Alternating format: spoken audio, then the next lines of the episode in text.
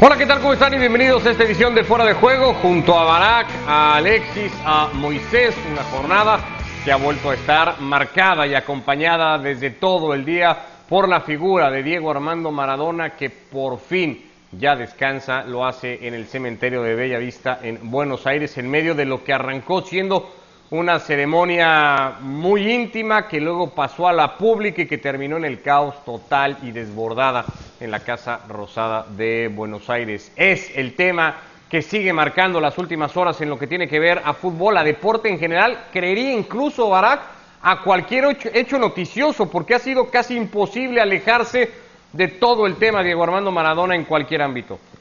Sí, Ricardo, saludos Alexis y Moisés. Y es natural además, ¿no? E-, es nuestro primer día sin Diego Armando Maradona, no, es cualquier cosa.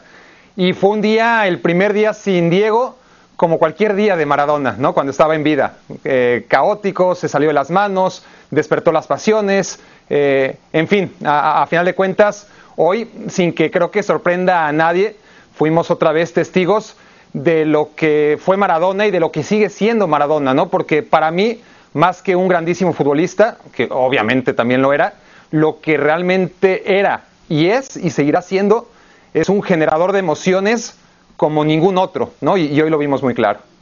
Acá algunas de esas imágenes que llegaba desde la Casa Rosada cuando la familia había pedido que en tiempo de Buenos Aires todo terminara alrededor de las 4 de la tarde, se había decidido extender hasta pasadas las 7, sin embargo cuando todo se salió de control porque hacía falta que miles realmente miles de personas pudieran entrar a despedirse de Diego Armando Maradona, la situación se salió de control y ya lo dice bien Baraca, Alexis terminó siendo pues muy a lo que fue la vida de Maradona, vivida más de estómago, de emociones, de pasiones, que de cabeza y de raciocinio, así terminó la despedida de Diego Armando Maradona.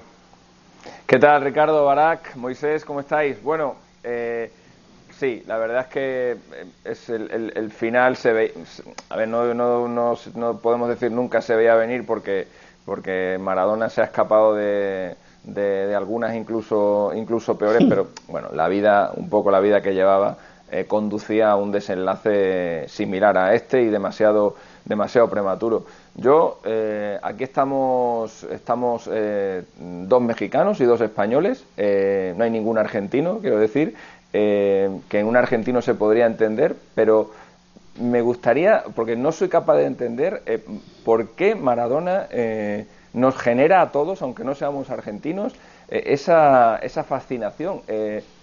Yo no me imagino una cosa así el día que muera Michael Jordan, no pasó algo así el día, el día que murió Kobe Bryant, no me imagino algo así ni siquiera el día que muera Pelé, no pasó algo así el día que, que murió Cruyff.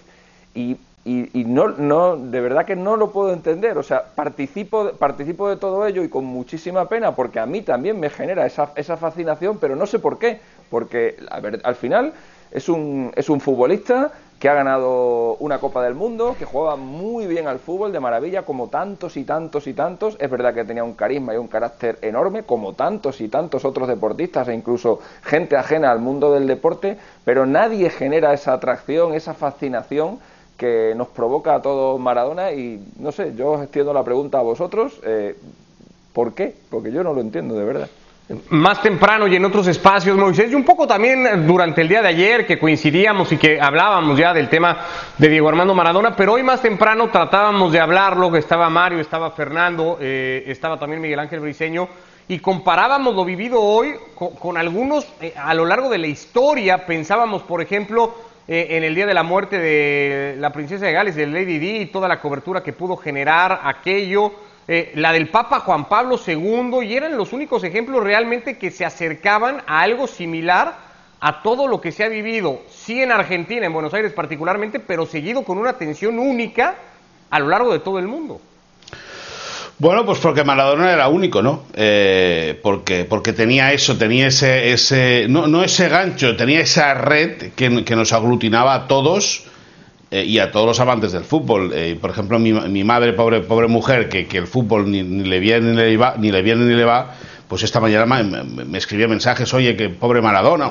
La gente, la gente se ha metido, ¿no? En el, en el en, en, la piel del, del, argentino y en la piel sobre todo del amante del fútbol, ¿no? Porque, porque es verdad que con, la marcha de, Diego Armando Maradona, es ver, se apaga un, foco, ¿no? Un, tipo que, que, siempre atraía mucho la, la, la atención. No había un mes en el cual no supiéramos, aunque estuviéramos en la otra punta del mundo, de alguna hazaña o alguna historia o alguna aventura o alguna declaración de Maradona.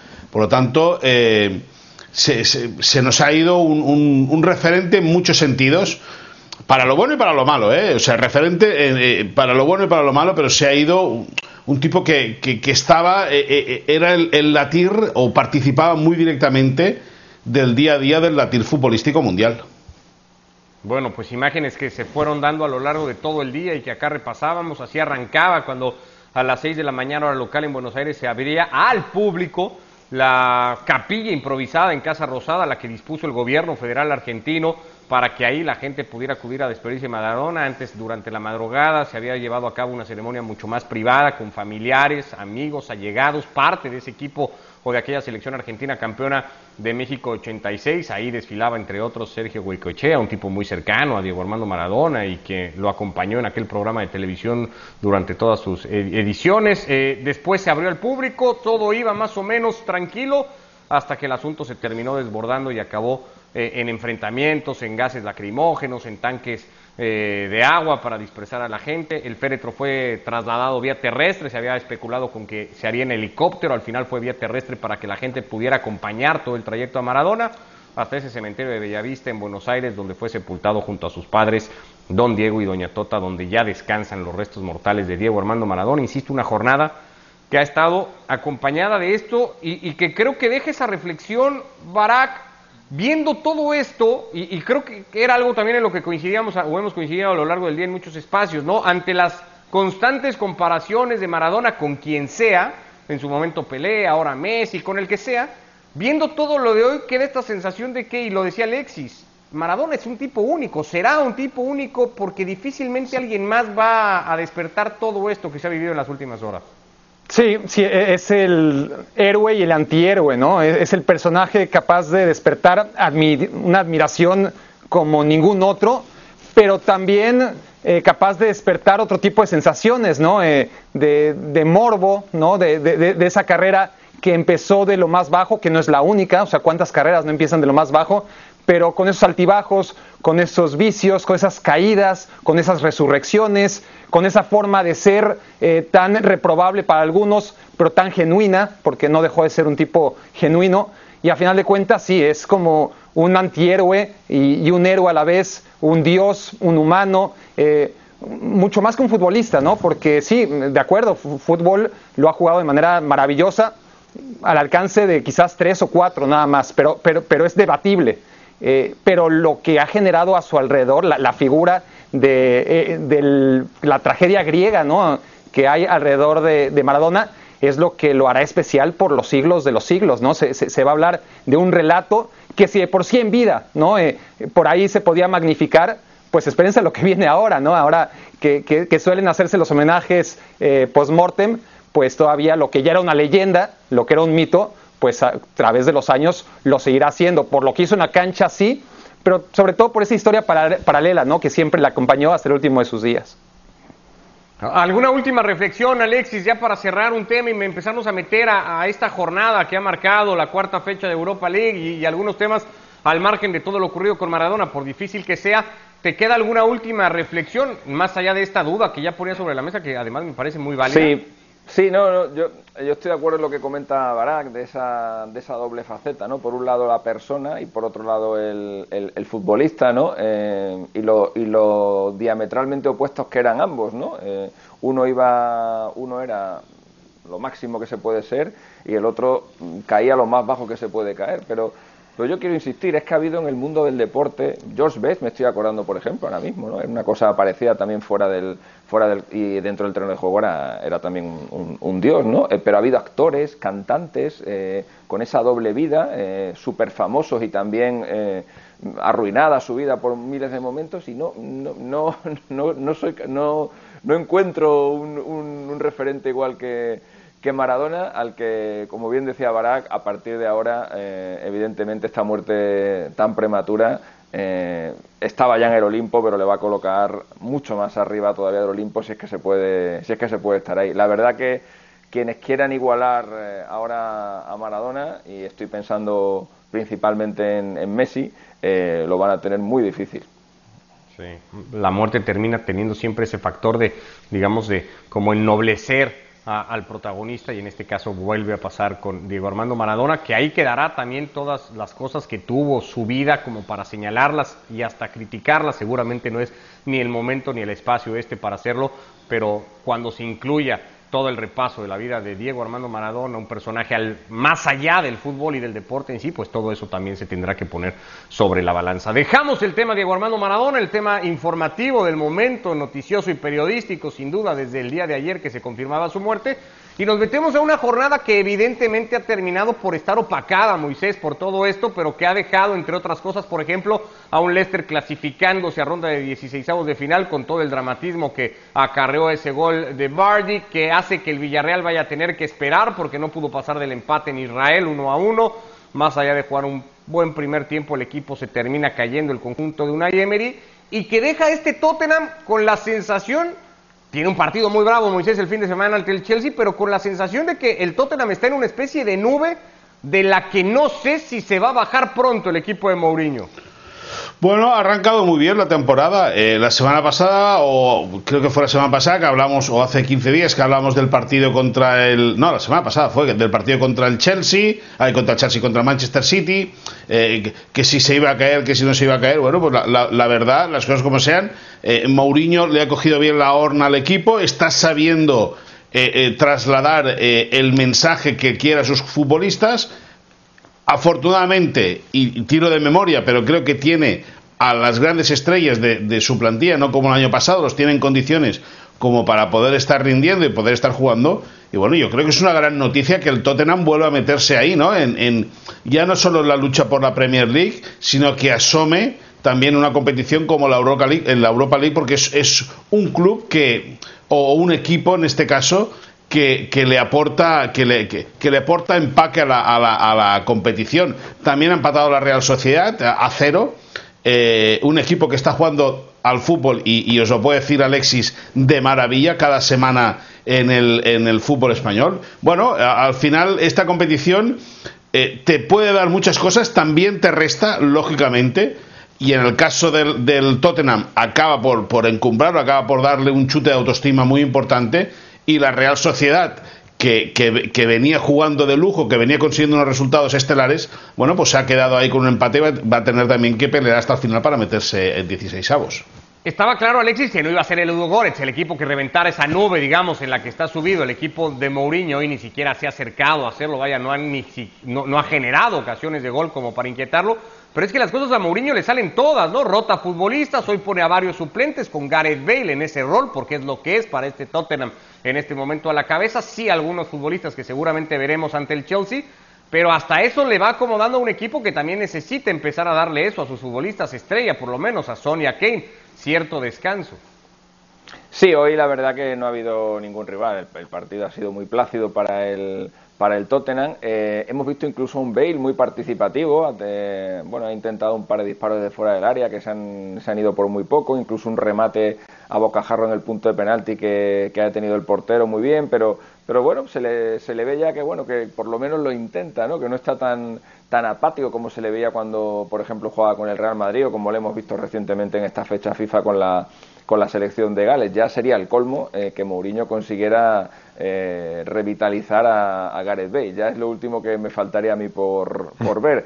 Pero sí, bueno, Mourinho en, en, su línea, ¿no? Primera temporada en el Chelsea, en su primera etapa. Eh, bueno, más o menos, en la segunda ganó la liga, en el Real Madrid en su segunda temporada fue cuando acabó con la dinastía del, del Barça de, de Guardiola, volvió al Chelsea, de nuevo en la segunda temporada volvió a ganar la, Premier League, en el United no le dieron, no le dejaron tiempo, no tenía pinta de que fuera a ganar la segunda temporada, pero ahora otra vez está en la misma, segunda temporada en el, en el Tottenham, es líder, eh, le van muy bien las cosas a, a Mourinho, que no sé, no, no sé, tiene una especie de querencia ¿no? con, ese, con esa segunda temporada en cada uno de sus diferentes equipos, donde siempre suele triunfar. Alexis, en ese sentido, y perdona Ricardo que me meta, siempre se dijo eso, ¿no? Que la segunda temporada buena de Mourinho, la, temporada buena de Mourinho siempre decían que era la segunda. Yo recuerdo cuando estaba en el Madrid que ya se hablaba de ello.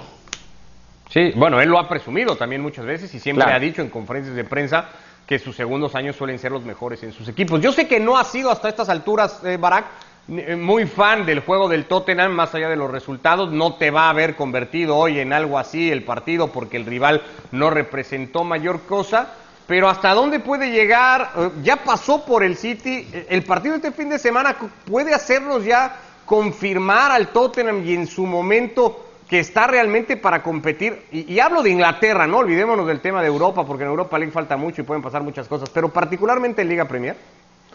Sí, y, no solo el que viene. Eh, yo, era muy escéptico con el Tottenham porque por la forma en la que estaba consiguiendo sus resultados y cuando hablo en pasado, obviamente no me voy a retractar por el partido de hoy, en el que tiene mérito, es decir, porque los Goretz nadie le regaló estar en Europa League y hoy parecía un equipo de quinta división. Eh, realmente fue un partido de espacios reducidos donde el Tottenham vivió instalado en la cancha contraria. No lo voy a, no me va a seducir por el partido de hoy, pero sí le reconozco que además el partido contra el City, que es el que me empieza a convencer, es el primero en el que veo a un Tottenham que no solamente logra el resultado, sino que lo hace a través de un juego y unas ideas claras y además contra un gran rival, en el caso del City. Y ahora se ve un calendario en el que hasta la semana pasada el Tottenham no había enfrentado a ninguno de los equipos grandes. Bueno, había enfrentado al Manchester United, pero sabemos lo que ha sido el Manchester United en los últimos años. Ahora sí, ahora le toca de aquí al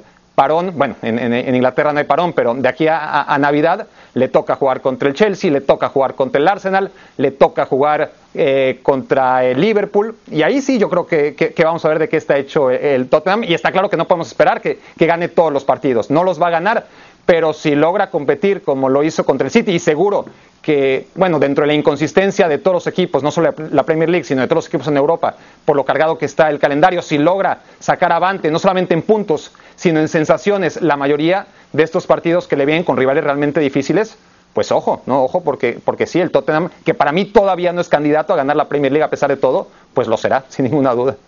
Es una duda similar hoy había sobre el Milan por la ausencia de Zlatan, digamos el primer partido, sí importante porque el Lille había pegado un baile al Milan de visita hacía 15 días en Italia y ahora lo tenía que visitar en Francia y estaba eso, para cómo iba a comportarse el equipo de Pioli sin Zlatan en la cancha y qué tanto capaz iba a ser de competir. ¿Cómo lo has visto? Estamos viendo una Europa League histórica, ¿no? Eh, Ricardo Alexis Moisés, en la medida en la que por primera vez tenemos oportunidad de ver al líder de Italia en la Europa League, al líder de España en la Europa League, al líder de Inglaterra en la Europa League. ¿no? Eh, eh, realmente eso le está dando mucho lustre a esta competencia. Al Milan lo vi flojo en general, tampoco esperaba demasiado después del esfuerzo que ha tenido a lo largo de esta temporada, prácticamente sin cambiar además a su once y resintiendo lo que, vamos, sin, ahora que, que, Maradona está más de moda que nunca, es que la dependencia que tiene el Milan en un solo hombre, en este caso en, Zlatan, se parece mucho a, aquel Napoli histórico que sí tenía buenos jugadores, pero Maradona era realmente la diferencia. Y sin que Zlatan sea nunca Maradona, pues tiene un peso similar ¿no? en, en este Milan. Pero si este Milan está protegido con la presencia de Benacer, con la presencia de Teo Hernández, con la presencia de Donnarumma, pues compite, compite contra un Lille que tampoco generó demasiado, pero sí fue mejor. Eh, me parece que el empate no es del todo injusto en un partido cerrado, con pocas emociones, pero en todo momento yo creo que los dos tenían presente que con el empate ambos iban bien, ¿no? Ambos ya pasaron el peor escalón, que es enfrentarse entre ellos dos veces seguidas, y en un grupo asequible, me parece que los dos entendieron que el empate les venía bien. Sobre todo, Alexis, si la referencia fuera el partido de hace 15 días, insisto, donde sí se ve claramente superado el conjunto italiano, pues ya hoy y su, su gran referente no era un mal negocio el uno a uno.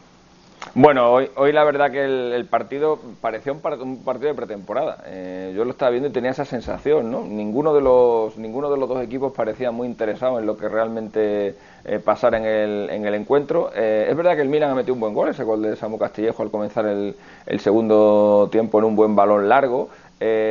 Bueno, ha estado bien, pero el, partido en sí ha sido muy, muy soso, muy, muy insulso. No, no, no, parecía que los dos equipos, ninguno de los dos está, está clasificado, ni siquiera el Milan tenía ese colmillo retorcido ¿no? de, la goleada que le había metido el, el Lille en, San Siro hace, hace un par de semanas, ¿no? que a lo mejor le puede haber servido de acicate ¿no? para, para motivarse algo. También es posible que la, la ausencia de su gran estrella, Ibrahimovic, pues también haya hecho que el, que el equipo pues esté más pensando a lo mejor en la Serie A que en otra cosa, pero ha sido un partido muy muy soso y de lo que hay muy poco que muy poco que rescatar y por cierto, a colación de lo que decía Barak, eh, que está el líder de la Premier, eh, que está el líder de la que está el líder de la Liga española y que está el líder de la de la Serie A.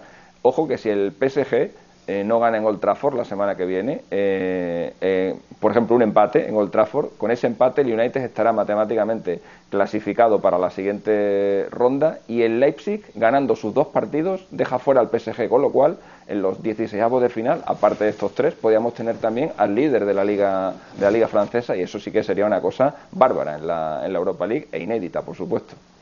Creo que lo tendrán que ir apuntando sin adelantar demasiado, pero me parece que ahí hay que ir metiendo ya al equipo. Por ahora de Tuchel, no sé si lo seguiría haciendo cuando se jueguen esos 16 de final, pero ya lo veremos. Más resultados de la Europa League, continúa ese invicto del Rangers con Gerard al frente, ya habrá tiempo a, lo mejor para dedicarle algo a Steven Gerrard al paso que está teniendo como técnico, al menos esta temporada ya había enseñado algunas cositas, pero ahí eh, eh, está el detalle, ya hablaba del empate en Almar para la Real de Moisés, entre los resultados más destacados. Nos vamos a meter a, lo que nos dejó martes y miércoles, la jornada de Champions, entre otras cosas, seis equipos clasificados, podrían haber sido siete, pero el Liverpool tropezó en casa ante el Atalanta y se privó de poderse meter directamente a los octavos de final. Los que ya están son el Bayern, el City, el Chelsea, el Sevilla, el Barcelona, la Juventus, seis equipos de seis que hay clasificados, Barak ¿A cuántos podemos contar de este grupo, al menos como reales candidatos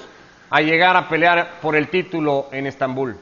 Híjole, es tan pronto, Ricardo, y, con la lección de la temporada pasada, es decir, estamos ya en noviembre, casi en diciembre, pero a estas alturas, ¿quién apostaba por el Bayern el año pasado? Nadie. ¿no? El Bayern que por esta época o seguía siendo de Kovac o tenía los primeros partidos que le costó bastante trabajo a Flick. Eso habría que checarlo. Pero en esta época nadie habría pensado en el Bayern que no solo acabó ganando la Champions, sino arrasando, arrasando como casi no se recordaba, ¿no? Un equipo en su paso a ganar la Copa de Europa. Entonces, a ver, entiendo que, quieras hacer este ejercicio, eh, tú entiéndeme que, que, lo considere complicado, sobre todo... Que lo vas a torear.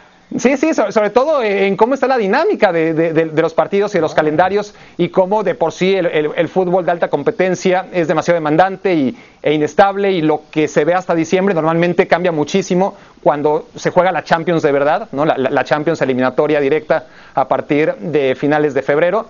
Pero bueno, a ver, yo creo que podríamos empezar a hablar de un candidato serio a través de equipos que no lo han sido tanto, ¿no? Y, que podrían levantar la mano, porque si te dijera es que el City ahora sí, ¿qué te voy a decir del City? ¿no? El City lo hemos visto suficientes veces como para pensar que pase lo que pase en la fase de grupos, está bloqueado de alguna u otra manera cuando llega la eliminación directa, pero te podría hablar de que me ha gustado el Dortmund y la Lazio, no creo que sean candidatos a ganar el título, pero me, han gustado muchísimo. El Mönchengladbach me ha parecido el mejor de todos, ¿no? El Mönchengladbach que todavía no está clasificado, ciertamente, Em, como no están tampoco Lazio y Dortmund, pero por hablar de por equipos que me han gustado. me dijiste tres que ni siquiera están en el grupo de seis que te había dado. Cualquier ya, cosa...